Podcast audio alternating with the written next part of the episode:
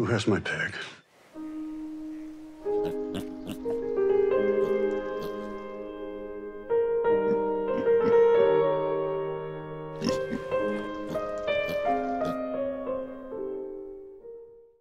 Bienvenue dans ce sixième épisode de Ce n'est que du cinéma, le podcast qui réunit des amoureux de cinéma autour d'une table afin de commenter l'actualité des sorties, vous faire découvrir ou redécouvrir des pépites enfouies dans le passé, ainsi que nos coups de cœur du moment. C'est également le premier épisode de l'année 2023. Comment ça va, Miguel? Très bonne année à toi. Eh bien, très bonne année à toi aussi. Ça va très très bien. Écoute, euh, heureux de te retrouver autour de cette table une fois de plus. Eh bien oui, avec toute une série de films.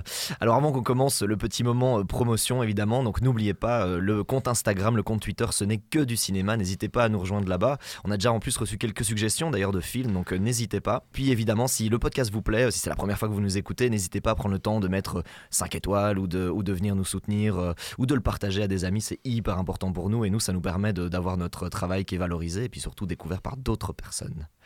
Au programme de cette semaine, nous parlerons de la sortie cinéma Devotion. On parlera évidemment de la sortie Netflix, c'était incontournable, Glass Onion. Pour la pépite, on reviendra sur le cas controversé d'un film de 1996 qui s'appelle Sleepers.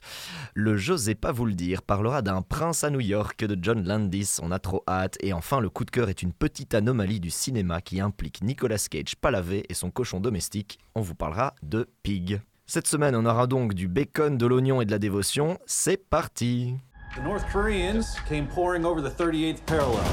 This is war, and we're up. We knew this day might come. Doesn't make it any easier. Can't tell you how many times people have told me to give up, quit, die even. That's why you can't always do what you're told. What do you want me to do? Just be my wingman. You belong in the sky, Jesse. Just remember you belong down here with us too, okay? Dévotion, donc au cinéma actuellement, le petit pitch très rapidement, un aviateur noir de la marine américaine et son loyal allié se soutiennent à la vie, à la mort dans cette épopée sur la guerre de Corée, inspirée d'une incroyable histoire vraie. On l'a vu ensemble, Miguel, qu'est-ce que t'en as pensé? Alors moi j'ai beaucoup aimé ce film. C'était c'était une surprise euh, parce que bon au départ euh, je m'étais dit ça allait être compliqué l'année de sortie de Top Gun Maverick de refaire un film euh, sur des, des aviateurs euh, de l'armée hein. américaine. Il fallait complètement oser sortir ce film la même année que Top Gun, hein. avec le même acteur d'ailleurs en plus. Avec le même acteur, je vais y revenir, ouais. Et donc euh, voilà, c'est un film, tu le dis, sur la guerre de Corée, mais c'est pas vraiment sur la guerre de Corée. Le thème principal de ce film, c'est le racisme, en fait. Et en fait, c'est un film qui relate, oui, les exploits euh, de deux personnages. Le premier, Jesse L. Brown, qui est le premier aviateur euh, afro-américain de la marine des États-Unis, et d'un de ses coéquipiers qui s'appelle Tom Hudner dans la vraie vie. Et effectivement, ils vont se retrouver euh, à un moment donné impliqués dans cette guerre en Corée. Tu l'as dit, euh, pour le, le- le second rôle donc euh, de ce Tom Hudner, ils sont allés choisir Glenn Powell, qu'on avait vu dans le Top Gun Bah, Maverick Top Gun Maverick, c'est fou. qui était un peu le rival voilà du fils de Goose dont j'ai oublié le nom mais voilà donc c'était assez entre guillemets couillu euh, de C'était comme couillu le caribou. voilà donc Mais déjà pour lui que- de faire deux fois le même rôle, qui est presque le même rôle, hein, le- les mêmes, presque les mêmes vestes. euh, oui oui oui oui oui y a pas L'acteur, il avait envie de s'envoyer en l'air cette C'est année. c'est deux vibes totalement différents. Ouais, Et tout je pense que dans, dans Top Gun Maverick, il est très arrogant, alors qu'ici, on a affaire à quelqu'un qui est, qui est beaucoup plus réservé. Donc, euh, c'est deux, deux, deux, deux personnages bi- bien distincts, mais c'est vrai, euh, plongés à peu près dans le même décor. Donc, on va retrouver beaucoup de codes, en fait, de Top Gun, que ce soit le premier ou de Top Gun Maverick. À la différence que ça se passe euh, à la fin des années 40, euh, juste avant euh, le film commence, juste avant le conflit en Corée. Ah, C'est Euh, 1950, hein, c'est ça hein, oui, la guerre de Corée, c'est 1950, oui.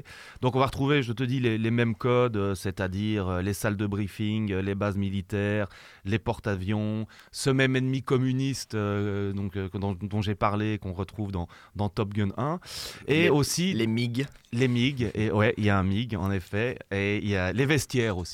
Ouais. Il y a beaucoup de scènes dans les vestiaires, sauf qu'à la différence de Top Gun, il n'y a pas du tout de tension sexuelle ici, mais plutôt des tensions raciales. Mhm. Donc c'est un film qui est sur l'amitié, c'est vrai, mais surtout, je l'ai dit, sur le racisme et la tolérance. Euh, je pense que le gros avantage de ce film, que c'est un sujet, c'est jamais facile de traiter de racisme au cinéma, et je trouve ici c'est très bien amené. Il y a différents types de racisme. Il y a le racisme euh, assumé, frontal. On voit quand même 1950, la ségrégation, euh, c'est un fait toujours aux États-Unis, principalement dans les États du Sud. Et donc il y a une espèce de racisme assumé comme ça d'une partie des militaires qui, qui le, le confronte et le provoque ouvertement. Il y a un racisme, je veux dire, plus hypocrite. Euh, dans son, sa patrouille, euh, où, voilà, où les gens parlent un peu derrière son dos en disant mais tu te rends compte qu'on vole avec un noir et tout ça. Donc euh, il y, a- ces deux types de racisme et puis il y a un peu les conséquences de tout ça. C'est à la fois un peu euh, donc ce, Jesse Brown une, une espèce de curiosité locale vu qu'il y a les journalistes qui viennent faire des reportages sur lui en disant vous êtes le premier afro-américain pilote d'un avion de chasse dans la Navy et également la fierté des, des membres un peu sub- subalternes notamment sur le porte-avions, tous les Afro-Américains qui travaillent dans les cales et qui sont un peu le, personnel technique, qui sont très très fiers et euh, voilà, ils, sont, ils, ont, ils ont une espèce de mascotte comme ça. Et lui, quelque part, il a cette responsabilité, ce Jesse Brown, de devoir plaire, euh, entre guillemets, à ses frères, mais également de devoir euh, avancer dans un monde très très hostile. Et ça, on ressent très bien. Il y a, il y a- il y a de très très belles scènes, notamment dans le vestiaire, où on voit que euh, il a noté depuis qu'il est entré à l'armée toutes les insultes qu'il a reçues et il s'en sert un peu, il se les répète devant le miroir Mhm. et on voit, euh, bah oui, que euh, il s'en sert vraiment comme d'une motivation pour avancer et pour devenir meilleur. Euh, je l'ai dit, un film sur l'amitié entre deux hommes. Un noir du, du sud des États-Unis et un blanc plutôt wasp de Rhode Island. On voit que c'est quelqu'un qui, qui est- qui est par nature, je vais dire, tolérant. Et, et au début du film, on lui pose cette question, mais pourquoi est-ce que tu te bats? Et euh, sans spoiler, je pense qu'on comprend à la fin du film quel est son combat. Pourquoi, pourquoi il se bat, donc ça c'est très bien amené aussi. Euh, un des intérêts du film, c'est qu'on parle de cette fameuse guerre euh, de Corée. Euh, je pense pas qu'il y a beaucoup de films. Peut-être qu'il y a des séries comme Brotherhood où ils en parlent, mais vraiment des films euh, qui abordent la guerre de Corée. On a l'impression souvent avec les États-Unis qu'il y a la Première Guerre mondiale, la Deuxième Guerre mondiale, la guerre du Vietnam, et puis euh, voilà. Et puis il y a quelques films évidemment qui font référence à d'autres conflits. Euh, on ne parle pas ici vraiment de politique. On n'est pas en train de dire, euh, voilà, bah tiens, c'est l'impérialisme américain contre le communisme et tout ça. C'est vraiment la guerre de Corée, c'est vraiment une toile de fond. J'ai trouvé qu'au niveau de la réalisation, c'était très classique, mais très très efficace. C'est-à-dire que les scènes de combat, on est vraiment scotché Ouais. à son siège. Hyper lisible, plus lisible que, que Top Gun. hein. Vraiment- on bien voit- mieux fait. On est, bien ouais, je sais pas comment expliquer comment c'est filmé. euh. C'est d'ailleurs c'est fou parce que c'est réalisé par G.D. Dillard euh, qui a pas fait grand chose avant ça. hein. C'est fou qu'on lui ait confié ce projet-là, projet à 90 millions de, de budget quand même, et il fait un boulot de fou. Franchement, il y a des plans, je me demande comment il faisait. Je me- je ne comprends pas comment la caméra bougeait là-dedans. Il doit y avoir du CGI à mort. C'est Ouais, impossible autrement. Il y a des caméras qui physiquement ne peuvent pas faire ce que- ce qu'on voit. Et surtout, ce que j'ai adoré moi par rapport à, à- à Top Gun Maverick ou même les deux Top Gun, c'est que euh, dans Top Gun, il y avait énormément de plans cockpit, quoi, vraiment euh, frontal, avec juste euh, ouais, Mayday, Mayday, machin. Et énormément de petites scènes comme ça. Évidemment, c'est facile à faire, c'est fait en studio, il n'y a pas besoin de faire trop trop d'effets. Là, il y avait très peu, il y a quelques plans comme ça évidemment, mais il y a surtout des plans où on voit la danse de ces avions. Je trouve que c'est c'était un bal, c'est un festival d'avions, euh, de ces beaux avions des années euh, 50, là, les, quand ils partent en escadron, comme ça, on voit vraiment les quatre, ils sont tous alignés. C'est beau et c'est et c'est filmé comme par l'extérieur entre guillemets quoi et euh, je trouve qu'on sent la matérialité de ce qu'on regarde euh, Tout à fait. la mécanique hein. je veux dire quand, quand on voit qu'il y a je sais pas un engrenage qui qui passe pas bien on sent qu'il manque de l'huile enfin moi je le sentais dans mon siège quoi il y avait quelque chose de mécanique qui était hyper euh, ouais hyper intéressant en fait euh. Et beaucoup plus de tension, je trouve, dans les combats que dans Top Gun. Complètement. En plus, Euh, c'est pas l'idée, c'est pas de faire une comparaison avec Top Gun. Je crois que c'est deux Non, films non, non. très très différents. Mais comme tu le dis, je trouvais les, les superbes reconstitutions, autant des batailles euh, que de certains décors. Il y a un moment, ils se retrouvent dans le Cannes euh, des années 50 Ouais. et je trouve ça très très bien fait aussi. C'est vraiment une bouffée d'air. Un Cannes des années 50 reconstitué avec, euh, avec euh, voilà, on va pas, on va pas spoiler, mais euh, il y a quelques personnages hauts en couleur qui vont être rencontrés à ce moment-là, mais c'est c'est incroyable. ouais. Voilà, donc faut rappeler, c'est inspiré d'une histoire vraie, Ouais. euh, que ce Jesse L. Brown, voilà, c'est tellement une icône dans la Navy américaine qu'on a nommé un porte-avions le USS Jesse L. Brown. Moi, je trouve C'est un que peu la classe. tu Je sais, sais pas toi, mais j'aimerais bien voir un porte-avions qui s'appelle le Martin Maréchal. je préfère rester vivant aussi, mais euh, Ouais, bon, bon, voilà, c'est- c'est le genre de titre posthume dont des fois on se passerait, je pense. Mais euh, voilà, je, je pense que c'est euh, c'est- mieux que Top Gun, clairement, surtout c'est le dernier. fou. Ouais, et c'est ça qui est fou, ça a coûté moins cher, c'est mieux, et il y a beaucoup moins de pubs dessus. Et le film, on Ouais. peut le dire, malheureusement, ne marche pas très bien en salle. Mais c'est ça, je, je t'en avais parlé avant qu'on lance le- l'enregistrement. je regardais juste avant. Bon, là, c'est au, au- au tenté. hein, donc, évidemment, dans 2, 3, 4, 5 jours, 2 semaines, 3 semaines, ça peut changer ce qu'on dit. Mais j'ai très peur pour ce film. Il sort à une horrible période. Donc, la période où c'est un peu creux à ce moment-là. Ouais, et Avatar, en plus. Voilà, il y a Avatar au même moment. Il y a toute une Mhm. série de choses. Mais surtout, euh, il a quand même coûté 90 millions. Moi, je sais pas toi, mais j'en avais pas du tout entendu parler, euh, à part bah, vraiment en- par, par des, des billets de, de, de- de critiques ciné. Mais je veux dire, il n'y a pas de pub. Je reçois pas de promotion pour ça, alors que Top Gun, on était bombardé, sans mauvais jeu de mots, de publicité sur tous les réseaux sociaux. Donc euh, Top Gun, c'était 170 millions à la production, mais il y a au moins 100 millions de pubs. Mhm. C'est en général ce qu'on considère pour ce genre de blockbuster. Donc c'est 270 versus 90, donc c'est trois fois le budget. Là, il n'y a pas de pub, j'ai peur. C'est-à-dire qu'au jour d'aujourd'hui, ça n'a rapporté au box-office que 20 millions. Donc 90, 20 qui sont déjà rentrés dans les caisses. Le film vient d'arriver au cinéma, donc il va pouvoir exister un petit peu, mais j'ai très peur pour ce film. J'ai très peur pour ce film, et c'est dommage parce que euh, c'est euh, des acteurs incroyables qui sont pas très connus tous.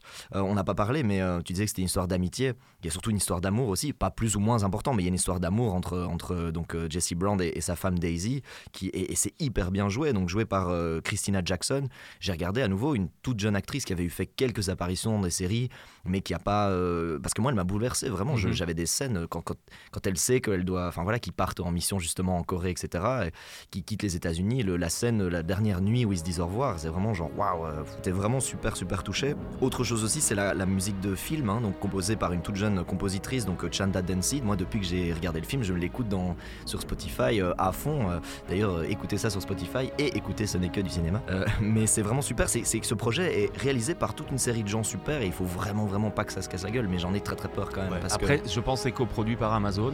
Oui, oui, il y a on va le retrouver, à mon ouais. avis, sur Prime dans pas longtemps. ouais, mais il c'est peut-être-. Ouais, mais c'est peut-être le genre de film en fait qui, qui, qui va connaître un plus gros succès sur plateforme qu'en salle. Après, est-ce que ça sera suffisant pour qu'ils rentrent dans leurs frais? Ça, c'est une autre question. Ouais, et puis, qui dit si ça sort sur les plateformes, ça veut dire peut-être moins de ventes DVD direct, moins de ventes de Blu-ray, parce qu'il y a toute une série du budget qui peut revenir par là. Bon, c'est pas des sommes folles, mais ça peut faire quelques millions quand même qui re-rentrent après.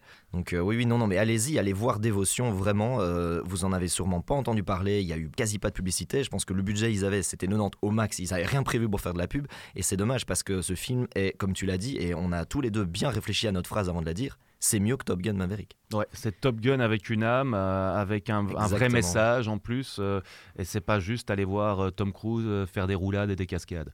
Donc voilà. je- Parfaite on sait, conclusion. on, on- on sait que ce que je pense de, de Top Gun Maverick si vous avez écouté les, les podcasts précédents, mais et si vous l'avez pas fait, c'est allez une, le c'est faire. une bonne bouffée d'air ici et, et je vous recommande chaudement d'aller voir ce film tant que vous pouvez, tant qu'il est encore en salle.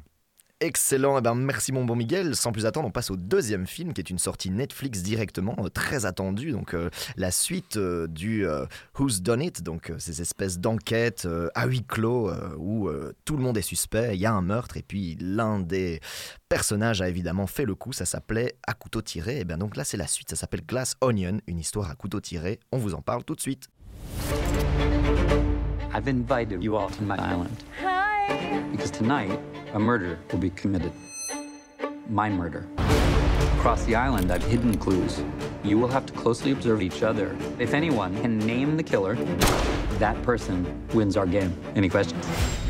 Ladies and gentlemen, there's been a murder, and the killer is in plain sight. For at least one person, this is not a game. Jeez, detective, who killed the party? Alors très rapidement, le petit pitch de Glass Onion, cette fois-ci direction la Grèce, pour le célèbre détective Benoît Blanc, joué par Daniel Craig, qui doit élucider un mystère entourant un milliardaire de la technologie et son groupe d'amis haut en couleur. Bon, je vais commencer sur ce film.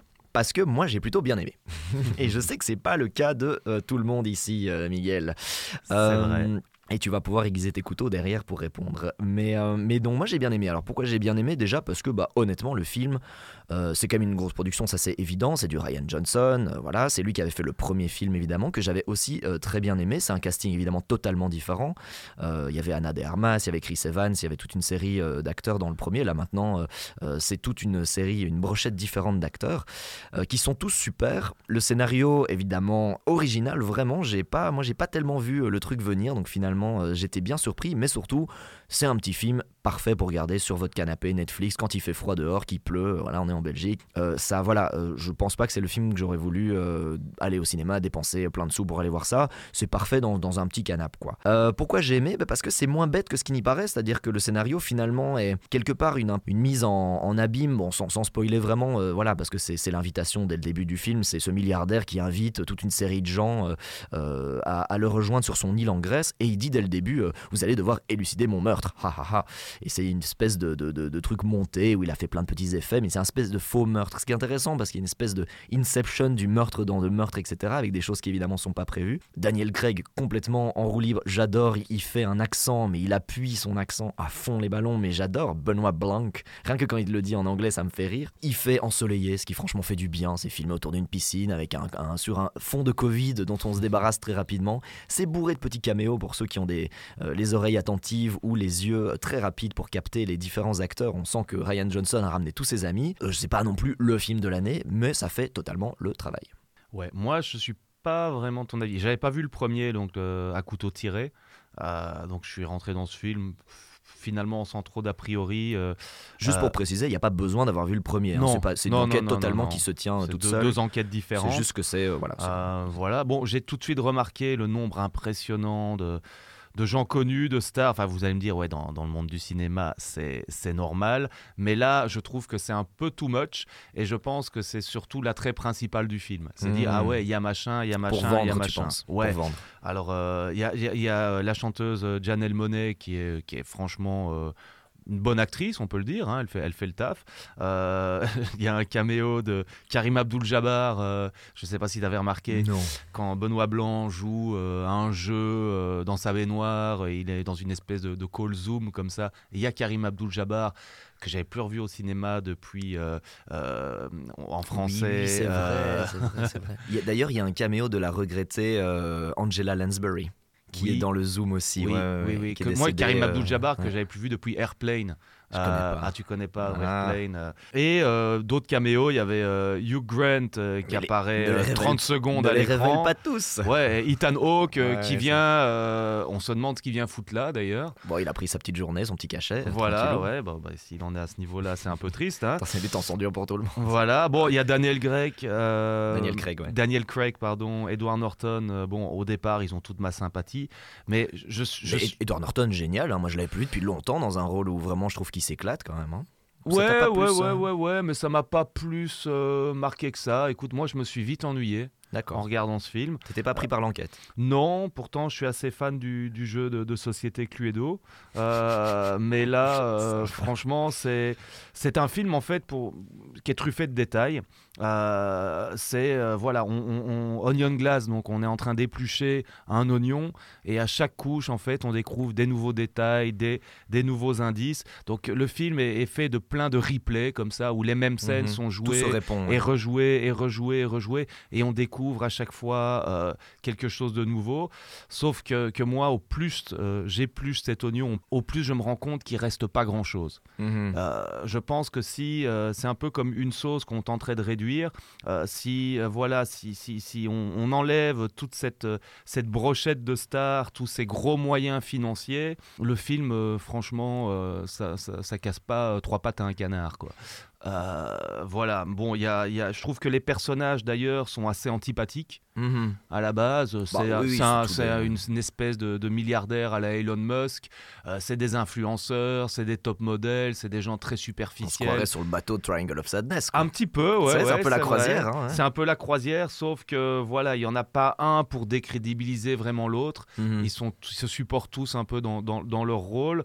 Euh, voilà, comme tu l'as dit, je trouve que c'est- c'est divertissant comme euh, un bon téléfilm à, à 4 heures un dimanche après-midi euh, sur Alors, un canapé. Je n'ai pas dit euh, téléfilm à 4 ah, heures. ouais, mais- pour moi, ouais. ça vaut pas plus qu'un téléfilm. Ah bah dis donc. Sérieusement, donc c'est très bien que ça soit sur Netflix et pas, et pas en salle. Je trouve que voilà, avec toute la pub qu'ils font autour de ce film, les gens vont regarder. Euh, ça c'est clair. Maintenant, Ouais, je, suis bombardé de publicité. Qu'est-ce qui va rester de ce film À mon avis, pas grand-chose. Et, et- et- et je m'en fais un peu pour la carrière de Daniel Craig, parce que s'il en est réduit à faire ce, ce- ce genre de rôle et qu'il se cherche une espèce de nouveau personnage après James Bond, Je suis sûr qu'il y en aura un troisième, hein, ça Ah c'est bah, certain. c'est certain, certain. Mais, euh, mais bon, c'est un peu triste. Bah oui, oui, donc parce qu'il prend sa retraite, donc il n'est plus le James Bond, effectivement. Et d'ailleurs, est-ce que. Bah oui, il avait donc joué le Knives Out, le premier, quand il était encore. euh, Qui était mieux apparemment. qui était. Alors, et lequel Ambiance différente, non? Ouais, totalement ambiance différente, casting différent, enquête super intéressante. Ouais, peut-être peut-être effectivement que le premier est quand même mieux, mais pour moi ça se tient. Les deux sont tout à fait. En fait, c'est jamais évident de faire une suite, hein. Mhm. même si c'est pas une suite au niveau scénario, mais de faire quand même un numéro 2. D'ailleurs, euh, Ryan Johnson a annoncé qu'il était assez fâché que la, la production du film avait vraiment insisté pour que le titre complet soit Glass Onion 2. A Knives Out Story Mhm. pour dire c'est une histoire à couteau tiré parce que justement il n'avait pas envie qu'on rappelle le premier titre. Évidemment que c'est le deuxième épisode, une deuxième enquête, mais en fait pour lui le film se tient tout à fait différemment. On n'a pas du tout les mêmes enjeux, le même, la même scène, donc il voulait juste que ça s'appelait euh, Glass Onion. Euh, non, moi j'ai bien aimé. En plus il y a toute une métaphore sur le verre évidemment, hein, donc euh, on Ouais. va pas sp- spoiler, mais le verre est omniprésent dans le film, euh, que ce soit physiquement, que ce soit métaphoriquement, que ce Le soit vert, la matière, pas la couleur. hein. ben, alors pas le vert, la couleur encore qu'on pourrait regarder s'il y a du vert, mais euh, évidemment ça ça marche pas en anglais, mais tout ce qui se dit glace en anglais effectivement apparaît, que ce soit des verres pour boire, que ce soit de- des, des objets en verre, des vitres, des, toute une série de choses. Donc ça c'est assez intéressant à analyser. Peut-être un trait commun quand même dans ces deux enquêtes euh, réalisées euh, donc par Ryan Johnson, c'est que c'est toujours un petit peu quelque part à nouveau un, lutte des classes, c'est le petit point lutte des classes comme on avait fait dans un épisode précédent. A à chaque fois évidemment comme tu dis toutes ces, influenceurs, tous ces gens très très riches, et puis il y en a euh, un ou deux des personnages qui sont beaucoup plus modestes effectivement. Et dans l'enquête, il y a quelque part aussi ça. Il y a, ce moment où tu as un peu une espèce de voilà, de révolution, de reprise de pouvoir, de, de, re- de, de- de casser les codes, de casser les faux idée de semblants justice un peu. une ouais. espèce de justice, etc. À Ouais. nouveau, on va pas spoiler, mais il y avait un peu la même chose dans le premier aussi, où c'était euh, une migrante, euh, une travailleuse mexicaine migrante, etc., qui arrive dans, ce, dans cette euh, famille. Voilà, elle vient travailler dans cette maison très riche, ce manoir avec tous ces gens très riches, les enfants et l'héritage, etc., etc. C'était aussi pareil. D'ailleurs, souvent un personnage jeune, féminin, euh, issu un peu de la diversité, qui vient se retrouver dans vrai. un truc. Donc ça, il y a un pattern. Faudra regarder pour le troisième film Knives Out si c'est encore ça. Une Euh, thaïlandaise peut-être. Ouais, c'est ça, on verra exactement après avoir fait euh, un peu toutes les, les nationalités. Mais donc, euh, petit, petit truc, je ne savais pas, tu sais que le nom Glass Onion, c'est une chanson des Beatles de 1968. Non, je savais pas. On en mettra un petit extrait dans le podcast. Et c'est de là que vient le titre, évidemment. Et euh, petite deuxième trivia sur la musique, je, je vois le compositeur de musique, tu sais bien que moi j'aime bien euh, Ouais. les musiques de films et tout ça, c'est réalisé par Nathan Johnson. Et je fais c'est qui Nathan Johnson? Ce serait pas le Eh ben bingo, c'est le cousin de Ryan. c'est son cousin qui fait la Ah, musique, c'est dans une la histoire de famille. C'est bien, c'est bien. Ils se supportent. Et Nathan Johnson, en plus, a réalisé pas mal de trucs. Il a fait Don John, il a fait Nightmare Alley, il a fait Knives Out, le premier évidemment. Donc euh, voilà, pour la petite trivia, si vous voulez impressionner en repas de famille, sachez que c'est le cousin qui a fait la musique. Mais donc, est-ce qu'on recommande Glass Onion? Alors pas trop. moi je te dis c'est pas nécessaire. Euh, si, si vraiment vous avez épuisé tout votre Netflix et qu'il allez. reste que ça à la limite. Mais c'est pas le fin fond du panier de Netflix. non, c'est pas le fin fond du panier, mais ils, ils vendent ça un peu comme un produit tête de gondole. Mm, mm. Et euh, je me dis, si c'est ça aujourd'hui Netflix, euh, ils ont du souci à se faire. Waouh. Bon, euh, on n'est pas trop d'accord sur ça. Moi, je vous recommande. euh, N'écoutez pas ce que Miguel dit. Moi, je vous recommande d'aller le, le Chacun voir. son avis. Hein. Non, non, mais bien raison. Super conclusion en tout cas. Sans plus attendre, du coup, on va passer à la pépite du passé. Four friends raised in a legacy of crime. Everybody says this place come for jobs. Who's everybody? You think running for King Benny's a good idea? Huh? Pays? A lot of things pay. Not like this. But when a childhood prank resulted in an accident, The court hereby sentences you to no less than one year at the Wilkinson Home for Boys. the punishment You gotta have rules and you gotta have discipline. was far more than they deserved. It's a lot of power to have over a boy, isn't it? I don't want anybody to know. So we might as well not even talk about it. The truth stays with us. Alors le petit pitch de Sleepers qui est disponible sur Netflix, sorti en 1996. Donc au milieu des années 60, quatre gamins du quartier populaire de Hell's Kitchen à New York sont incarcérés dans une maison de redressement à la suite d'une blague qui tourne mal. Durant leur incarcération, ils seront abusés et violés par leurs gardiens. Tu connaissais Sleepers, euh, Miguel Oui, je connaissais, je l'avais déjà vu euh, il y a une vingtaine d'années, je crois. Bah ouais, ouais, c'est ça, euh, sorti en, en 96. Ce qui est assez dingue dans ce film, c'est le casting. C'est la première chose qui saute aux yeux. C'est que, honnêtement, euh, je crois que tu me l'avais dit comme ça, si on essayait maintenant de re-réunir, ou même si 3-4 ans après ce film, on essaie de re-réunir tous ces gens. Ils n'ont pas le euh, budget. C'est pas, c'est pas Ouais. possible, c'est que des superstars. Euh, voilà, il y a Kevin Bacon, il y a, y a Robert De Niro, il y a Brad Pitt, d'ailleurs, qui fait euh, une petite apparition. On se demande, on en reparlera, mais on se demande un peu ce qu'il fait là. Euh, Enfin là, j'en oublie les autres. euh, comment il s'appelle Jason. Jason euh, Patrick aussi, Patrick, qui exactement. est aussi une, star montante euh, à l'époque. Et, euh, et alors le réalisé par Barry Levinson, on l'a pas dit, c'est c'est pas euh, un gars qui fait dans la quantité, c'est quelqu'un qui fait dans la qualité puisque c'est le réalisateur de euh, Rain Man sorti en 1988 avec donc Tom Cruise et notre ami Dustin Hoffman. Dustin Hoffman, Oscar du meilleur film, Oscar en- du meilleur en film, 89. 89, meilleure musique, meilleur montage, enfin il avait tout raflé à l'époque. Mais Sleepers, toi t'avais été un peu moins convaincu. Bah, en fait, c'est tiré d'une vraie, on l'a pas dit, c'est ouais, tiré d'un c'est tiré euh, Enfin histoire vraie, on reviendra sur. euh, qui est sorti en fait en 95 Ouais, tout à et le film sort en 96 de Lorenzo ça Car- veut dire ça a, été, ça a été vite adapté. Ouais, ce et qui je est pas pense- forcément un bon signe. non et je pense que c'est là où ils ont pêché parce que comme tu le dis casting incroyable super réalisateur euh, New York Hell's Kitchen un peu le- les films de gangsters tout ça. Donc il y a, il y a plein d'ingrédients qui qui me plaisent et euh, qui devraient en faire un, un film super culte Monumental, ouais. et monumental. Et c'est pas le cas. Et alors je me suis posé la question en, en le regardant pour préparer cette émission pourquoi est-ce que j'avais jamais eu envie de le revoir? Et, euh, et en fait j'ai vite compris. Euh, il y a en fait deux phases principales dans ce film. Il y a une première phase qui se passe à la fin des années 60 où on suit un groupe de jeunes Ouais, en adolescents 68, ouais. voilà, dans, dans, dans Hell's Kitchen. Euh, et donc, c'est, ça commence comme un film, euh, ouais, je veux dire, je veux pas dire d'enfant, mais plutôt un film, un film d'ado. Ouais, de gamins de quartier, Qui est d'ailleurs très bien, 400 réu- coups, quoi. très bien réussi. Et je pense que c'est peut-être la meilleure partie du film, selon moi. Ça s'inspire, et ça c'est évident, euh, de, de certains films de Scorsese, notamment, et d'un film de De Niro aussi. Euh, Scorsese, je pense aux Affranchis, donc Goodfellas en anglais, et euh, Il était une fois dans le Bronx euh, de De Niro, où chaque fois c'est voilà un jeune d'un quartier de New York. Alors c'est dans le Bronx, c'est dans Hell's Kitchen, ou c'est ailleurs dans le cas de Goodfellas. Je crois que c'était à Brooklyn dans Goodfellas, mais ou qui voilà qui, qui, qui des jeunes comme ça qui commencent à travailler un peu pour des, des, pontes de, de la mafia locale. Donc ça c'est la première partie du film. Il y a un incident qui va faire que ce petit groupe d'amis, de quatre amis, euh, se retrouve en maison de correction euh, dans l'État de New York, donc la maison de correction Wilkinson. Et là, le film devient euh, extrêmement dur. Il y a, y a- y a du harcèlement moral, physique, il y a de la brutalité, il y a du viol, il y a du meurtre. C'est ultra dark. Mhm. Et là, euh, bah, il faut, faut lui tirer euh, notre chapeau. C'est Kevin Bacon, euh, qui est d'ailleurs le premier nom qui apparaît lorsque le film commence. Donc c'est un peu comme si c'était la star du film. Et il est absolument parfait dans ce rôle de, de geôlier totalement sadique. Et, et voilà, il y a- s'il y a bien un personnage et un acteur qui, qui tire la couverture à lui dans ce film, pas pour forcément les bonnes raisons, Non, mais mais, en tout cas, il faut voilà, c'est un rôle de méchant et de, de, de sadique. euh, Il le joue hyper bien. il le joue hyper Ça- ça bien. me- à chaque fois, ça me remet des frissons. La, la scène dans, dans le, dans la cafétéria, avec la nourriture qui tombe par terre, etc. C'est c'est vraiment ça. C'est c'est des mécanismes de, de bourreau. euh. En fait, c'est ça. Je ne l'ai peut-être pas assez bien vendu parce que c'est quand même une pépite. On va essayer d'expliquer aux éditeurs pourquoi je l'amène. Je l'amène parce que c'est un film qui a été oublié, qui est quand même très très très très bien et euh, qui a des, des longueurs, qui a des faiblesses, qui a comme tu dis peut-être une précipitation dans l'adaptation. euh, euh, comme tu dis, il y a moins d'un an entre la sortie du livre et, et le, et le film, mais il y a des grands moments de brillance. Quoi. Il, y a des, il y a des moments de fulgurance. La, la- la scène évidemment où ils retrouvent le, leur tortionnaire Dans le restaurant, ouais. c'est- du Tarantino euh, pur. Euh, Il y a, il y a bah, le, Ouais, c'est même du Scorsese. en du fait. Scorsese, ouais, c'est plus Scorsese exactement.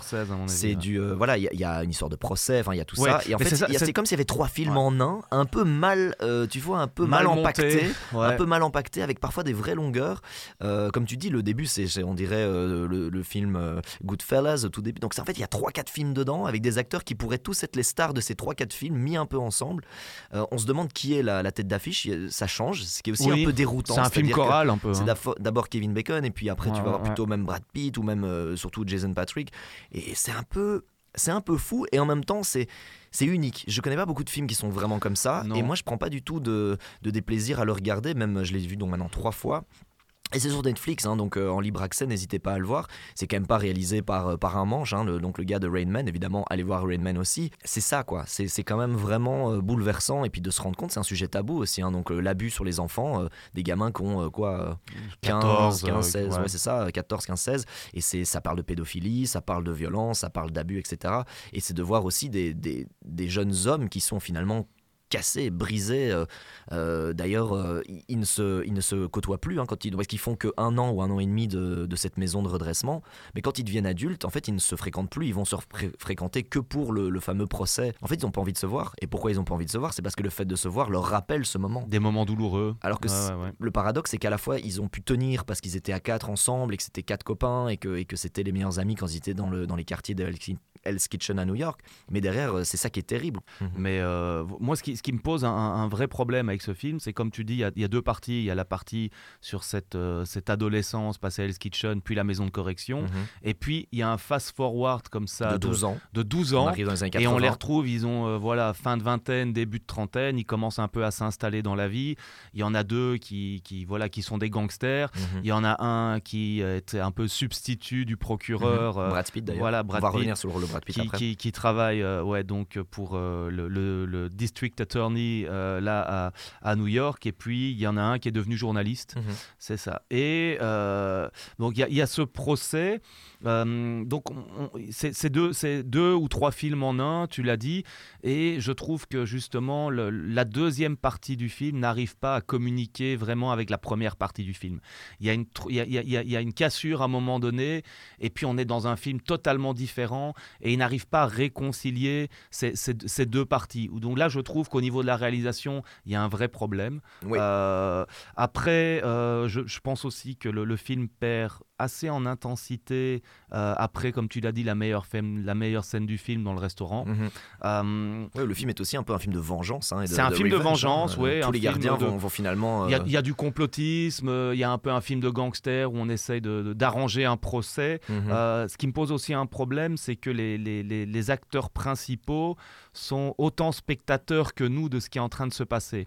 Et non, et n'ont pas vraiment d'emprise sur le procès, puisque voilà, ça ne dépend pas forcément d'eux. Ils essayent d'orienter le procès, Mhm. mais ils n'ont pas tout, tout en main en fait pour l'orienter comme eux le veulent et on les retrouve c'est vrai spectateurs aussi de leur propre procès donc ça les place sur le siège du conducteur et là c'est pour ça aussi que je pense que le film perd pas mal en intensité. Euh, comme tu le dis c'est des amitiés ponctuelles euh, parce que je pense que les souvenirs sont, sont trop douloureux et qu'ils n'ont pas envie vraiment de se retrouver on revient sur Brad Pitt Ouais, Brad Pitt, qu'est-ce qu'on en pense Mais Parce qu'il pense- sort de Seven. hein. Un an avant, il fait Seven, Ouais, mais qui je- est incroyable. je et pense là, que- il est, euh, on lui donne rien à jouer. Quoi. Ouais, mais ah, je crois qu'il faut se replacer euh, dans le contexte de l'époque, c'est-à-dire Brad Pitt, il a fait quelques films, il a fait Thelma et Louise avant, qui est plutôt euh, voilà un, un second rôle, et il, Ouais, est- carrément. il a fait Légende d'automne, il a fait, je sais plus, il a, il a fait deux trois films, comme tu le dis, il fait Seven, mais je me demande si à quel moment sort Seven, à quel moment sort Hmm. Sleepers?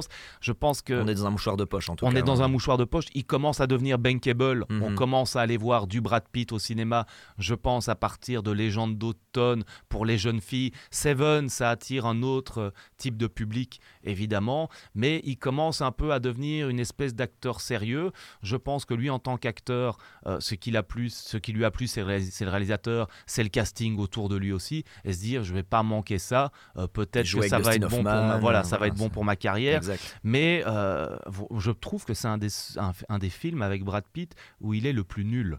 le plus inintéressant. Le en plus tout cas. Moi, inintéressant. je crois qu'on lui donne pas grand chose à jouer. Il a, il ouais, il pas grand chose à jouer. euh, je trouve pas qu'il incarne véritablement euh, le, le personnage euh, qui est un- en principe un personnage avec beaucoup de blessures et de fêlures et je ressens pas ça euh, dans, dans ce qu'il incarne. Il est trop jeune aussi pour être le district Il est trop jeune, trop beau et, ouais, et trop parfait. trop sorti de l'œuf quoi. Voilà. Il est, il est- oui. il- moi, on n'y croit pas effectivement avocat. Il est trop, trop lisse pour être Oui. déjà avocat à cette position-là au barreau de New York. je Enfin, c'est pas avocat au barreau de New York, Enfin, c'est est, c'est procureur ou substitut oui, du ça. procureur. Donc c'est c'est c'est- voilà, c'est celui qui va faire faire, en- qui va poursuivre en fait euh, les criminels. Euh, voilà, il joue un peu une espèce de rôle de stagiaire, ouais, c'est Mhm. vrai. Mais euh, voilà, Le- le- pour le reste, Dustin Hoffman, De Niro, ils font le job très Ouais. très bien. Kevin Bacon, on C'est ça vraiment la performance. c'est ça la vraie Kevin performance. Bacon, c'est vraiment la performance. il ouais. est incroyable de sadisme. Jason Patrick, il est émouvant, je trouve. Ouais. Euh, et c'est là euh, véritablement ce qui m'a fait comprendre pourquoi j'avais jamais eu envie de revoir ce film. Et c'est peut-être pour ça que ce film est réussi, Mhm. d'ailleurs. Parce que c'est pas un film que tu as vraiment envie de revoir. Et c'est peut-être même l'objectif non recherché du film. Comme tu, tu l'as dit, ses amis ne se retrouvent jamais pour parler du passé parce que le passé est trop douloureux. Mhm. Et je pense que ce film, et notamment sa première partie et tout ce qui se passe dans cette maison de corruption, est tellement dur que c'est ça qui ne m'a jamais donné envie de revoir ce film. C'est Ouais. uniquement pour cette partie et pour le, le bagage émotionnel euh, Ouais. de cette partie-là. Et donc, euh, donc voilà, c'est trop douloureux pour moi de replonger dans ce film comme ces gens ou ces personnages. C'est trop douloureux de se revoir pour évoquer le passé. Donc peut-être que c'est réussi pour ça. Il faut dire aussi que Sleepers, euh, en, en- en argot, ça, ça- ça désigne en fait des jeunes qui vont dans des maisons de correction. C'est comme ça le qu'on les disent dans le film. Sleepers. Donc, moi, je dirais, en, en guise de conclusion, si vous l'avez pas vu, c'est sur Netflix, regardez-le. Ça vaut quand même le coup d'œil. Mhm. Euh, mais euh, pas revoir forcément. euh, si ce film, comme, comme moi, vous a marqué, pour, parce que voilà, c'est vraiment empreint de, de douleur et, et- et de brutalité. Et, et contrairement, par exemple, hein, aux Affranchis, où là, j'ai vraiment du plaisir à repasser les scènes et, Mhm. et à me remater certaines scènes, là, c'est différent comme feeling. Eh ben, parfaite conclusion, mon bon Miguel. Euh, on le recommande quand même, hein, ça vaut le coup d'œil. Mais c'est un film atypique, un film euh, un peu malade, on peut dire, un peu euh, enfin, imparfait justement, un petit peu empaqueté, 3-4 films en un, ce qui le rend euh, tout à fait unique. Mais donc, allez-y, ruez-vous quand même sur Sleepers. On va passer au José pas te le dire. Why can't I find my own wife? I want a woman that's going to arouse my intellect as well as my loins. Where will you find such a woman?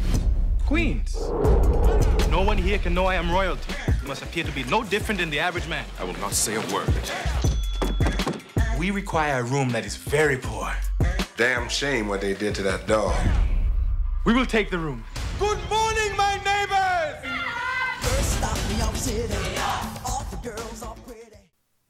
Mon bon Miguel, il y a quelque chose que tu n'osais pas me dire, et pour la première fois dans ce podcast, ça va être un petit peu le contre-pied. C'est un film qui est plutôt pas apprécié et a plutôt été euh, pas retenu comme étant quelque chose d'absolument mémorable, et que toi tu défends mordicus. Aujourd'hui, le j'osais pas te le dire, c'est Welcome to America, en français Un prince à New York. Tout à fait, ouais. J'ai eu en fait une conversation avec euh, une personne de ton âge euh, il, y a, quelques mois.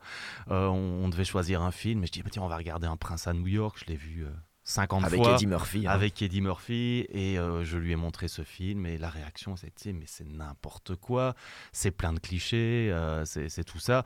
Et donc euh, moi j'avais envie d'en parler parce que je trouve que justement c'est un film euh, je veux pas dire Mal très, très important, mais, mais un, film, un film génial et l'une des meilleures comédies romantiques de tous les temps.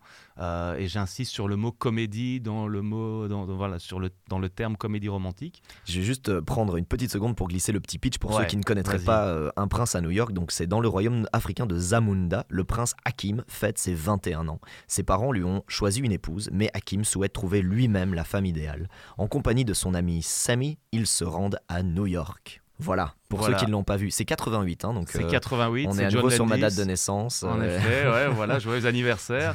Euh, bah écoute, euh, tout d'abord, un prince à New York. euh, pour parler d'un prince à New York ou de Coming to America, il faut parler d'Eddie Murphy. Tout le monde connaît aujourd'hui Eddie Murphy, euh, mais euh, je pense qu'il faut un peu rappeler d'où il vient Eddie Murphy.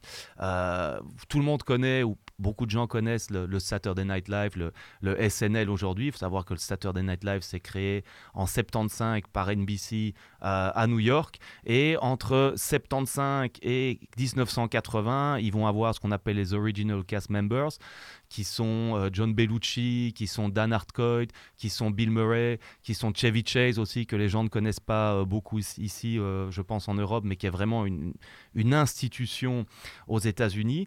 Et tout ce, ce, joyeux casting, parce que généralement, ceux qui font le Saturday Night Live, ça leur donne une exposition importante. Et puis après, ils commencent à faire des films et des séries et à voler un peu de leurs propres ailes après quelques années. C'est un peu le, modus operandi. C'est une rampe de lancement. C'est une rampe de lancement, le Saturday Night Live.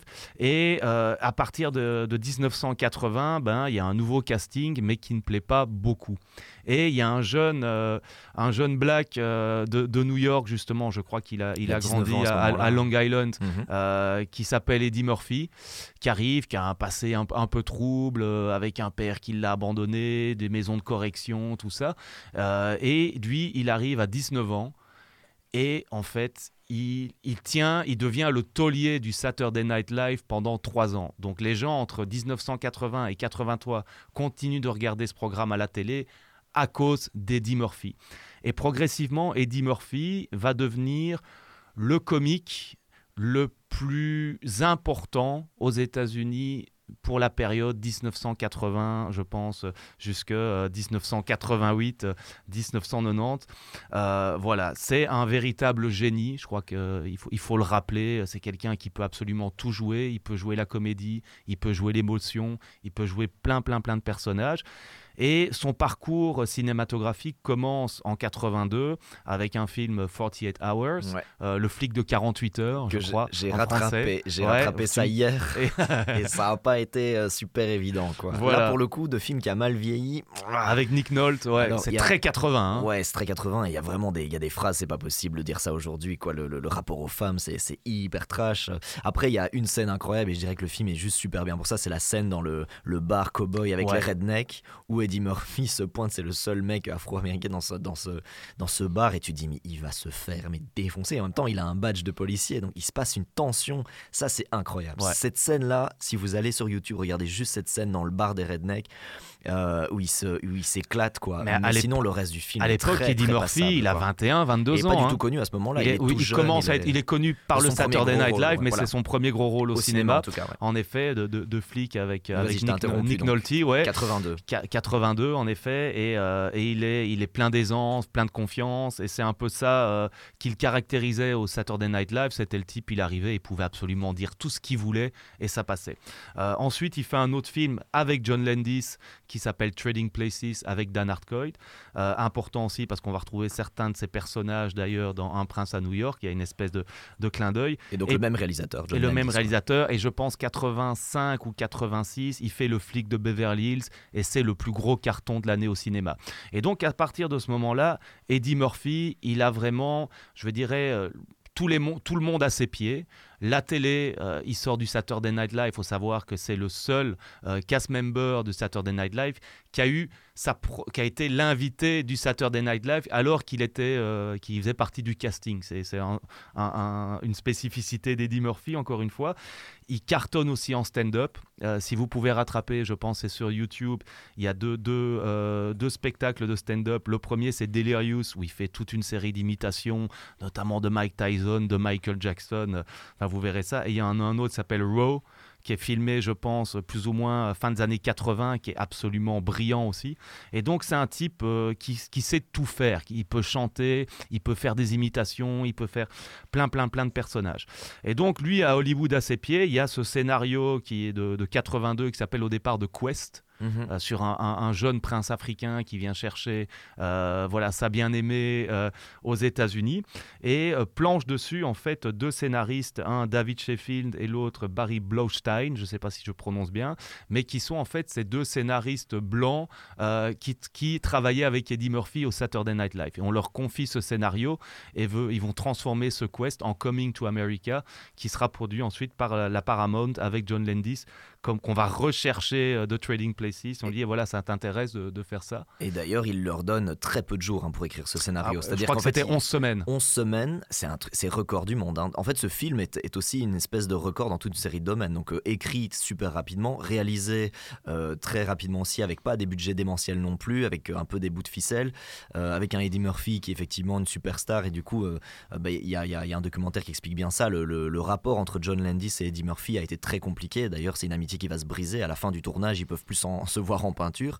Et notamment parce que John Landis euh, a aussi un ego quand même super euh, quand même dimensionné et qu'effectivement entre le moment où ils font Trading Places et que Eddie Murphy n'est pas si connu à ce moment-là, après entre temps il fait le flic à Beverly et là il devient une méga star et donc quand il revient quelque part c'est eux qui ont Trading Places. Quoi. Ouais, ils ont échangé. C'est vraiment ça. Ouais, Tout d'un ouais, coup le, le, big boss c'est l'acteur. C'est Eddie Murphy. Voilà. Et ça John Landis ne le comprend pas ou en tout cas ne le gère pas bien Mhm. et euh, du coup les deux hommes vont quand même malheureusement euh, se prendre un peu la tête. Ça, leur, ça les empêchera pas quand même de retravailler Plus un peu que se ensemble. prendre la tête, hein, parce Ouais, qu'ils ils se en sont pratiquement venus aux mains sur le Oui, tournage. à un moment donné, ils sont aux mains. À un moment, John Landis voulait se barrer. Il veut se barrer, il appelle son avocat qui lui dit si tu te barres, Ouais. tu touches pas un euro Voilà, de, de il, ce truc. il- et donc il il ter- revient. il- il termine le film, ils se disent voilà, on termine le film, on sera plus jamais amis. Ouais, mais on reste pro. Voilà, mais ça n'a pas empêché de euh, faire Beverly Hills 3. ou Ouais, le flic de. Beverly Hills 3, Eddie Murphy est allé rechercher John Landis Donc, comme à quoi- son plus gros étonnement. Ouais, voilà. exact. Moi, ce film, pourquoi est-ce que j'aime euh, Coming to America Pourquoi est-ce que, ce film, j'ai autant d'attache avec ce film? Pour euh, être un peu plus vieux que toi et surtout dans les années 90, si tu veux, des films hollywoodiens de type blockbuster avec que des acteurs noirs, il y en a, il y en a. Première quasi, ouais. c'est- quasi une première. On parle aujourd'hui beaucoup de, de Black Panther, euh, du 1 et 2, en disant ouais, formidable, Mhm. t'as un casting noir et tout ça, alors que là, c'est vraiment la première Mhm. fois. Et pendant longtemps, ça a été une référence culturelle importante, en fait, pour autant la communauté afro-américaine aux États-Unis, mais également la communauté ici africaine en Europe ou, originaire d'Afrique en Et Europe. Et ce qui était très habile, c'est que sous couvert de faire une comédie qui a l'air de pas euh, déranger tellement, en fait, John Landis utilise cette opportunité pour en faire un film un petit peu politique, enfin politique par le fait que le casting est immensément euh, Tout à fait. la grande majorité afro-américaine. On a parlé, mais on n'a pas dit, mais a Samuel L. Jackson qui fait sa première apparition, Ouais. alors qu'il est absolument personne. Cuba Gooding Jr. aussi. C'est incroyable. Ouais, il y, y a une série d'acteurs et après on reviendra sur les acteurs qui sont en fait les mêmes acteurs joués par d'autres. Ouais, ouais, ça, ça sera pour après. Euh, mais c'est ça qui est fou, c'est que John Landis en fait utilise et ça c'est bien, c'est tout à son crédit de se dire en fait je me rends compte que je vais pouvoir amener un cheval de Troie d'une comédie avec Eddie Murphy super bankable et en fait en profiter pour ramener toute une série d'acteurs et mettre des, des acteurs d'origine euh, euh, afro-américaine euh, sur le devant de la scène quoi. Ouais. Donc référence culturelle euh, méga importante pour, euh, je vais dire, la, la communauté africaine. Euh, moi, je, je me souviens dès que je rencontrais quelque part quel- un- quelqu'un originaire d'Afrique dans les années 90, il connaissait quasi toutes les, toutes les répliques de ce film. Et moi, je connais beaucoup, beaucoup de répliques de ce film. Évidemment, c'est c'est plein de clichés. C'est c'est une Oui, fausse des représentation. ah ouais, vous, vous montrez ça à un Africain ou une jeune Africaine aujourd'hui, il me dit mais qu'est-ce que c'est que ce, Ouais. ce truc? Alors c'est c'est le un- royaume, c'est le royaume quatrième degré aussi quoi. C'est au quatrième degré total. complètement- Euh, Ça a été écrit euh, par, euh, par deux juifs de New York qui sont qui ont jamais mis un, un pied en Afrique. Ouais. Et donc, ils, ils créent ce royaume de Zamunda. On peut faire d'ailleurs un parallèle avec Wakanda parce que Ouais, c'est un peu les, les mêmes clichés. Déjà, c'est En déjà fait- offensant d'en faire un royaume qui est le royaume d'Afrique. quoi. C'est même pas des pays. C'est oui, l'Afrique avec un Non, grand oui, A. mettons, c'est le royaume de, Zamunda, en Afrique. Euh, c'est ça, mais c'est du 15e degré. C'est du franchement. 15e degré, voilà, quand il se balade dans son jardin, il y a des girafes et des éléphants. Comme dans Wakanda, c'est exactement la même chose. Si vous regardez les deux, Voilà. l'un à la suite de l'autre, vous allez dire, mais en fait, Hollywood n'a pas vraiment, vraiment euh, Évolué évolué, en- en 40 euh, ans, quoi. voilà, dans sa représentation, dans ce qu'il ce qu'il pense être l'Afrique. Puis, euh, voilà, le clin d'œil, c'est que voilà, c'est un prince africain qui va chercher sa reine et voilà, il, au dé- à un moment donné, donc, ils vont décider d'aller aux États-Unis. On va aller à New York. Il regarde une carte de New York. Il voit qu'il y a un quartier qui s'appelle Queens. Et dit bah pour aller chercher ma reine, je vais aller dans le Ouais, Queens. exact. Et donc il se retrouve dans le Queens. Pour le reste, il y a, y, plein de trucs géniaux. Il y a euh, notamment euh, ce, ce- ce fast-food, le, le restaurant McDowell's, qui est une, euh, une, cop- une copie en fait Évidemment. du McDonald's. Et c'est très très drôle. Comme tu le dis, première euh, apparition au cinéma de, de l'acteur le plus bankable de tous les temps, faut savoir Samuel L. Jackson, Tout à fait. qui apparemment était tellement flippant euh, sur le set que Ah, il a impressionné. Il hein. a qu'une impressionné. seule scène. Ouais, il a une mais seule scène, il a mais- brisé, Ouais. euh, il a absolument crevé le plafond et toute l'équipe était genre, wow, c'est qui ce type en fait. Ouais. Et c'est fou, ça paraît dingue, ça vraiment regardez le que pour ça. Ça paraît dingue de voir Samuel L. Jackson et d'essayer de vous mettre en tête qu'à ce moment-là, il est personne et qu'il est super content de venir toucher, je sais pas, ses 500 dollars pour sa journée de tournage et que c'est génial pour lui. C'est- C'est probablement un de ses meilleurs cachets. C'est fou quand tu vois que maintenant, euh, la carrière qu'il a eue, quoi. Et on l'a pas dit, mais moi j'ai tout de suite adoré le fait qu'il y avait évidemment euh, l'acteur qui joue Dark Vador, donc la voix originelle de James Earl Jones voix reconnaissable parmi toutes évidemment, qui joue le père du coup du prince Hakim, parce qu'évidemment ce personnage-là visiblement ne joue que des pères, c'est c'est un peu le truc, mais un régal de le voir tout de suite. Et c'est- non, le casting est fou.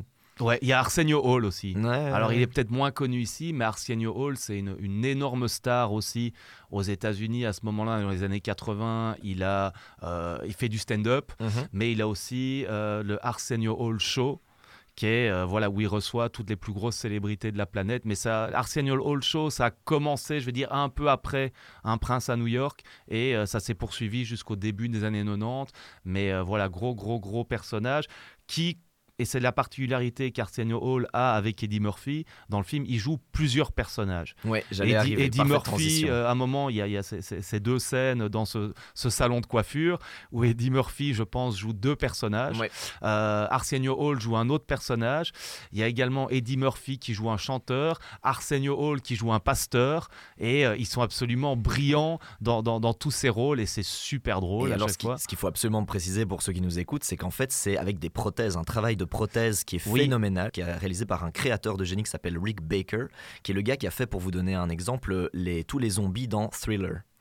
Euh, c'est aussi euh, Réalisé aussi par John Landis d'ailleurs. Exactement, le Ouais. clip, euh, le clip de, de- de Michael Jackson. Et donc c'est un travail de prothèse qui est vraiment physique et qui est très très bien. Alors évidemment, quand vous le regardez de très près, on voit bien que le visage, il y a quelque chose qui va pas.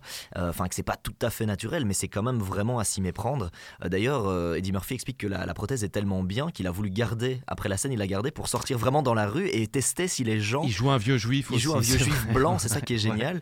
Et, et il, il a gardé cette prothèse pour tester, pour voir s'il peut vraiment tromper les gens. Et apparemment, c'était vraiment, euh, vraiment dingue. Euh, pour la petite anecdote un petit peu niche, euh, Rick Baker, à la base, c'est celui qui a fait tout le, le masque du gorille dans le film Schlock qui est le, un des premiers films de John Landis en 73 ou je sais plus, où, euh, où d'ailleurs c'est, c'est, c'est le John Landis jeune qui joue le gorille, donc avec toute la prothèse. Euh, C'est Schlock, c'est un truc, ils en parlent dans le petit documentaire, un des premiers, et ben c'était là qu'ils se rencontrent avec ce, ce gars, euh, Rick Baker, qui est expert des, des masques et, et du man, et, et du maquillage, etc. Et donc il a travaillé avec lui sur quasi tous ses projets, et là on sent, et comme Eddie Murphy était déjà un amoureux de ce genre Ouais. de prouesse, Dans le de- SNL, il le faisait aussi. de ouais. faire tous des rôles et de faire des masques, c'est euh, c'est vraiment brillant. Rien que pour ça, c'est quand même assez. euh, c'est un chapitre de l'histoire hollywoodienne. euh, ce, ce truc de masque, c'est incroyable. Ouais. Donc ruez-vous, moi je dis si vous l'avez pas vu, ruez-vous sur un Coming Moi- to America. moi, je l'avais pas vu avant que tu me le Ouais, dises, alors hein. toi t'en as pensé quoi au final Bah, j'ai eu peur en fait, j'allais un peu avec des pieds de plomb en me disant ouh lolo, c'est quoi ce truc? Mais en fait, dès les premiers plans à Zamunda, je me dis d'accord, ok, on est sur du 15e degré. C'est ça. Et donc je décide d'enlever un peu les lunettes qu'on pourrait avoir de 2022 en se disant ouais, racisme, cliché, etc. etc.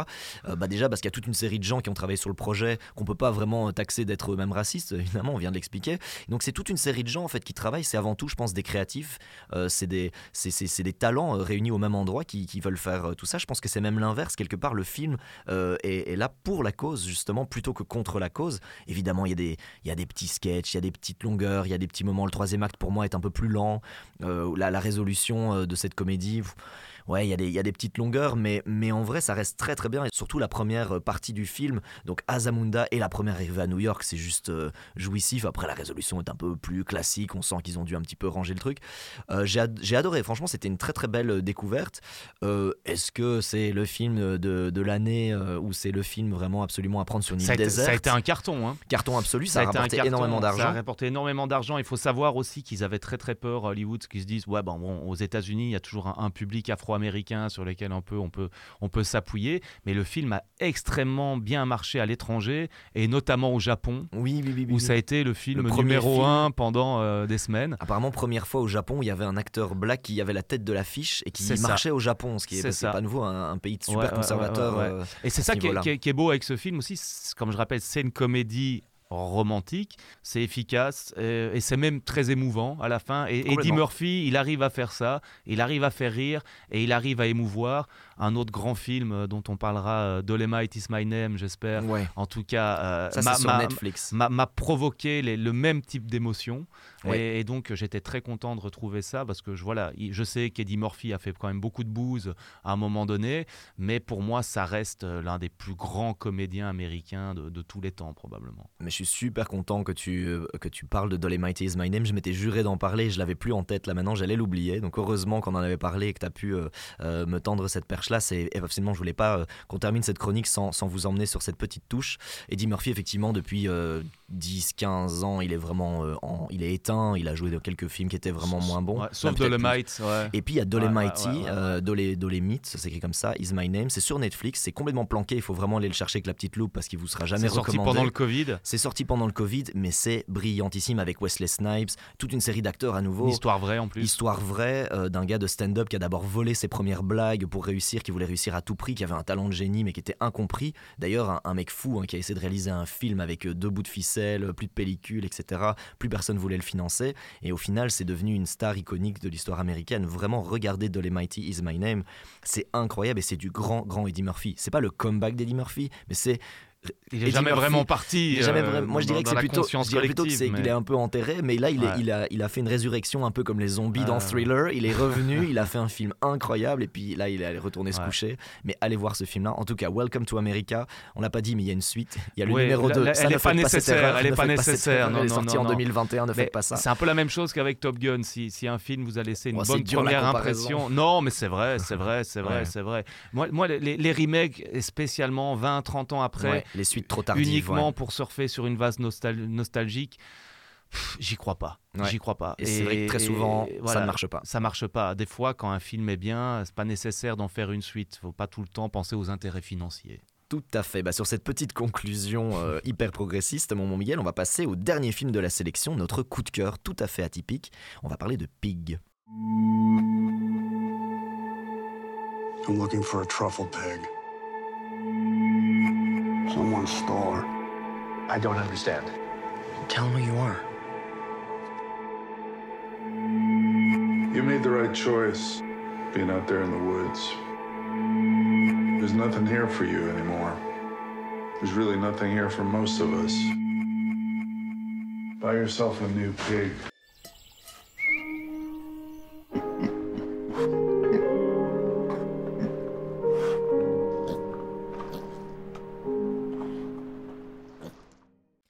Petit pitch de Pig, vous n'êtes pas prêt. Hein Un chasseur de truffes vit en ermite dans la nature sauvage de l'Oregon jusqu'au moment où sa truie truffière, j'adore dire ce mot truie truffière, est enlevée et ça le pousse à retourner à la civilisation à Portland où il devra faire face à ses démons du passé. C'est complètement barré, c'est Nicolas Cage qui ne se lave pas et un cochon qui est enlevé. C'est un mélange entre John Wick et Ratatouille. Ce truc est financé, a coûté que 3 millions, il en a rapporté 5. C'est une espèce d'anomalie dans le cinéma. Je ne sais pas ce que Nicolas Cage est venu faire dans cette galère, ou plutôt... Chercher un cachet, à mon avis. cherchait un cachet, ou, ou plutôt, je pense que je sais exactement pourquoi il est venu là. Mais on va en parler. Tu ne le connaissais pas. Je, Non. je la gardais sous le coup de Pig parce que ça avait été un coup de cœur incroyable. On l'a pas dit sorti en 2021. Qu'est-ce que tu en as pensé de Pig? Waouh Alors j'ai euh, un avis assez mitigé euh, sur le film. Euh, déjà Nicolas Cage, quoi. Nicolas Cage. Moi, je, je- je- je l'avais laissé, euh, je pense, il y avait euh, Snake Eyes que j'avais bien aimé à l'époque. Voilà, même pas. Même pas. euh, pour moi, c'était The Rock, c'était Con Air. C'est plutôt un acteur de la fin des années 90, début 2000, et puis qui était quand même relégué ces dernières années à plein de seconds rôles. Très efficace, hein, toujours, le gars. Je me souviens dans Kick-Ass, le premier en tout cas, j'avais j'avais beaucoup aimé sa prestation. Voilà, j'ai pas véritablement d'inamitié pour ce personnage, mais c'est vrai qu'on le voyait plus trop et on, et on le voit plus trop. Et là, il réapparaît euh, sous les traits d'un espèce de Bouli Lanners euh, mal lavé. Euh, En tout cas, la même pilosité. que la même Lanners. pilosité. euh, Dans sa forêt, Ouais, il- il- il- on ne le sent pas parce qu'il y a pas, c'est pas en odorama, mais on, voit qu'il sent. On voit qu'il ne se lave pas. Euh, voilà, c'est un peu dérangeant. Je crois que il est pas. Ah, moi j'adore ça. je trouve qu'il est, il est énorme dans ce truc d'ermite. Et comme tu dis, ouais, c'est, marrant. On avait débriefé un petit peu du film, mais ce film aurait pu être un film belge. Il y a un côté réalisation euh, euh, un peu film belge. Ça pourrait, on pourrait faire un remake ça pourrait être dans les Ardennes, complètement dans les Ardennes. rentre à Liège et à choper des truffes. Voilà. je sais pas si on trouve des truffes en Belgique. Je, je ne sais pas d'ailleurs, aucune idée. Mais d'ailleurs, on l'a pas dit, mais réalisé par Michael Sanorski, c'est son premier film ou un de ses tout premiers films. Donc le dernier non, pas le dernier, justement, il réalise deux autres choses justement après ça. Petit budget de 3 millions, parce que bon, moi, voir un réalisateur obtenir 3 millions, c'est déjà sympa, euh, qui en a rapporté que 5, mais euh, vraiment euh, petit projet, projet complètement fou.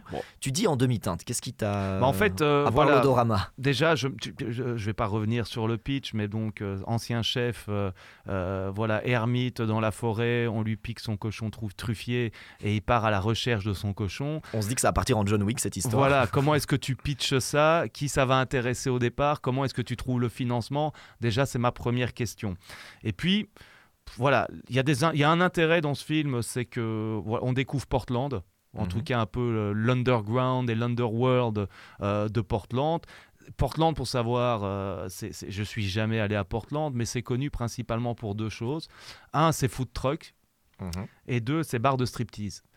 C'est la plus grande concentration en fait de bars de striptease euh, aux États-Unis parce que euh, ils ont une espèce de réglementation locale dans cette municipalité où le nu intégral, c'est le seul endroit aux États-Unis où le nu intégral est autorisé. Bon, soit. Et puis euh, voilà, je savais pas que c'était un des hauts lieux de, de, de, l'underground fighting, voilà, un peu à la Fight Club. c'est très bizarre, mais ça tourne autour du monde, c'est vrai, des chefs. Euh, de, la cuisine, mhm. des serveurs. Euh, est-ce que c'est un film sur la nourriture euh, presque en fait? C'est un film sur l'essentiel, sur la simplicité finalement. C'est ça. Sur voilà, de bons ingrédients frais, bien mangés.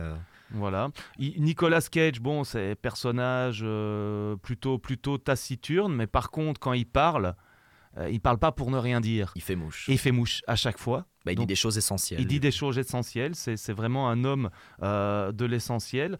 Euh, j'ai bien aimé le, le, supporting cast. Il y a l'acteur qui joue Amir, qui s'appelle Alex Wolf, je pense, dans la vie, que je trouve est très bon oui, tout à fait. dans le film. Qui, euh, joue le duo avec, euh, avec lui et qui marche très très bien. Je me suis fait la réflexion en le revoyant pour préparer l'émission. Je dis, mais en fait, c'est nickel. Je connais pas bien cet acteur. Je sais pas s'il a joué. Il, a fait des séries, je pense. Des séries, ouais.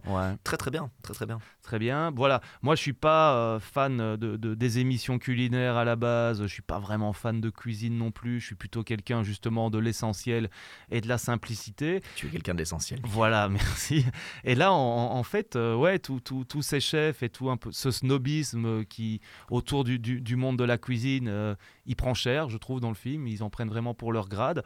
Euh, donc ça, ça m'a plutôt, euh, plutôt amusé.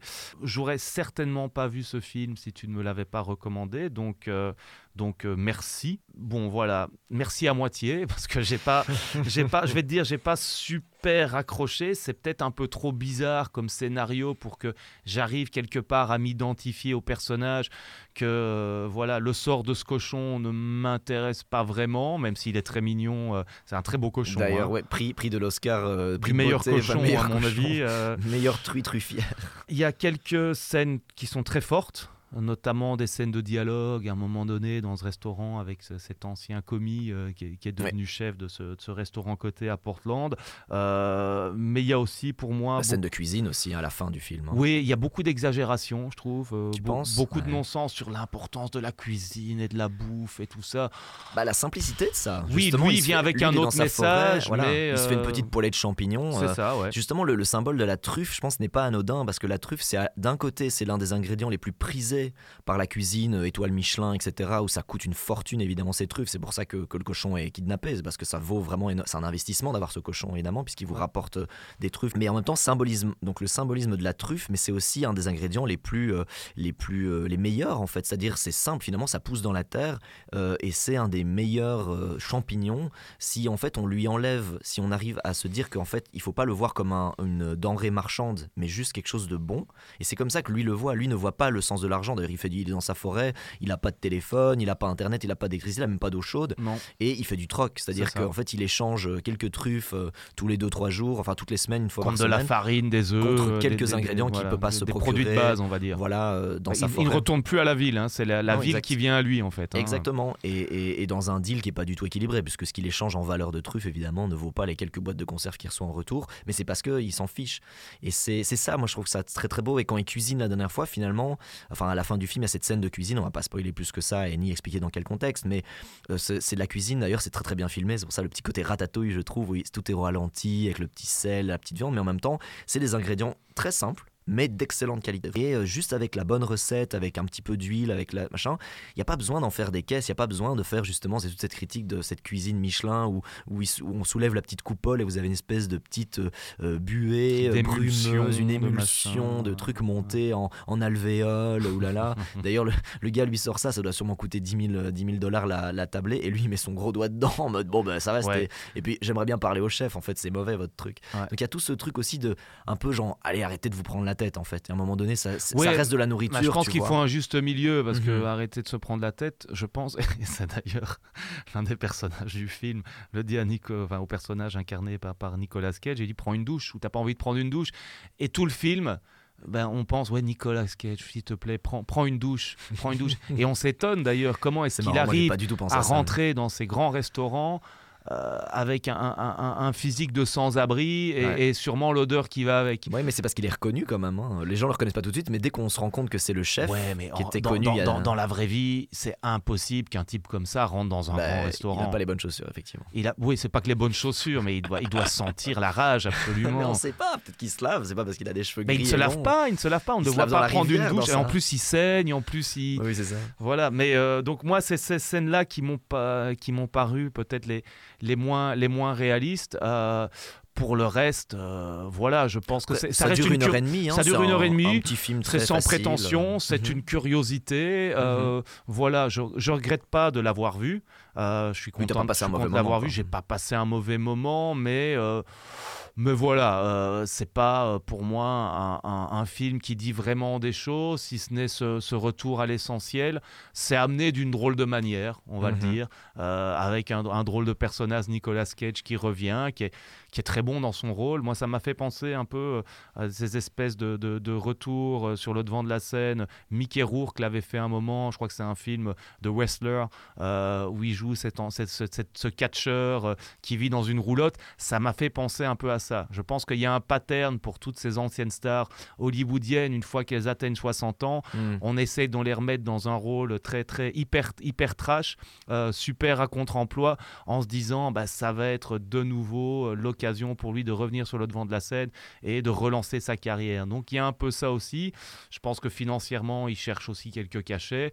Euh, je connais pas sa situation financière Ouais. à ce Nicolas Cage, mais c'est pas, euh, c'est pas mal.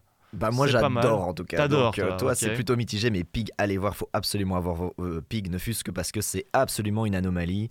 C'est un petit film d'une heure trente, ça se regarde super facilement. Vous allez voir le plus mignon des, des cochons de toute l'histoire du cinéma. Un Nicolas Cage qui, qui fait Bully Lanners à 3000%. En tout cas, moi j'ai adoré aller sur ce petit film Pig. C'est vraiment une pépite pour moi, Alors, techniquement un coup de cœur, mais une pépite.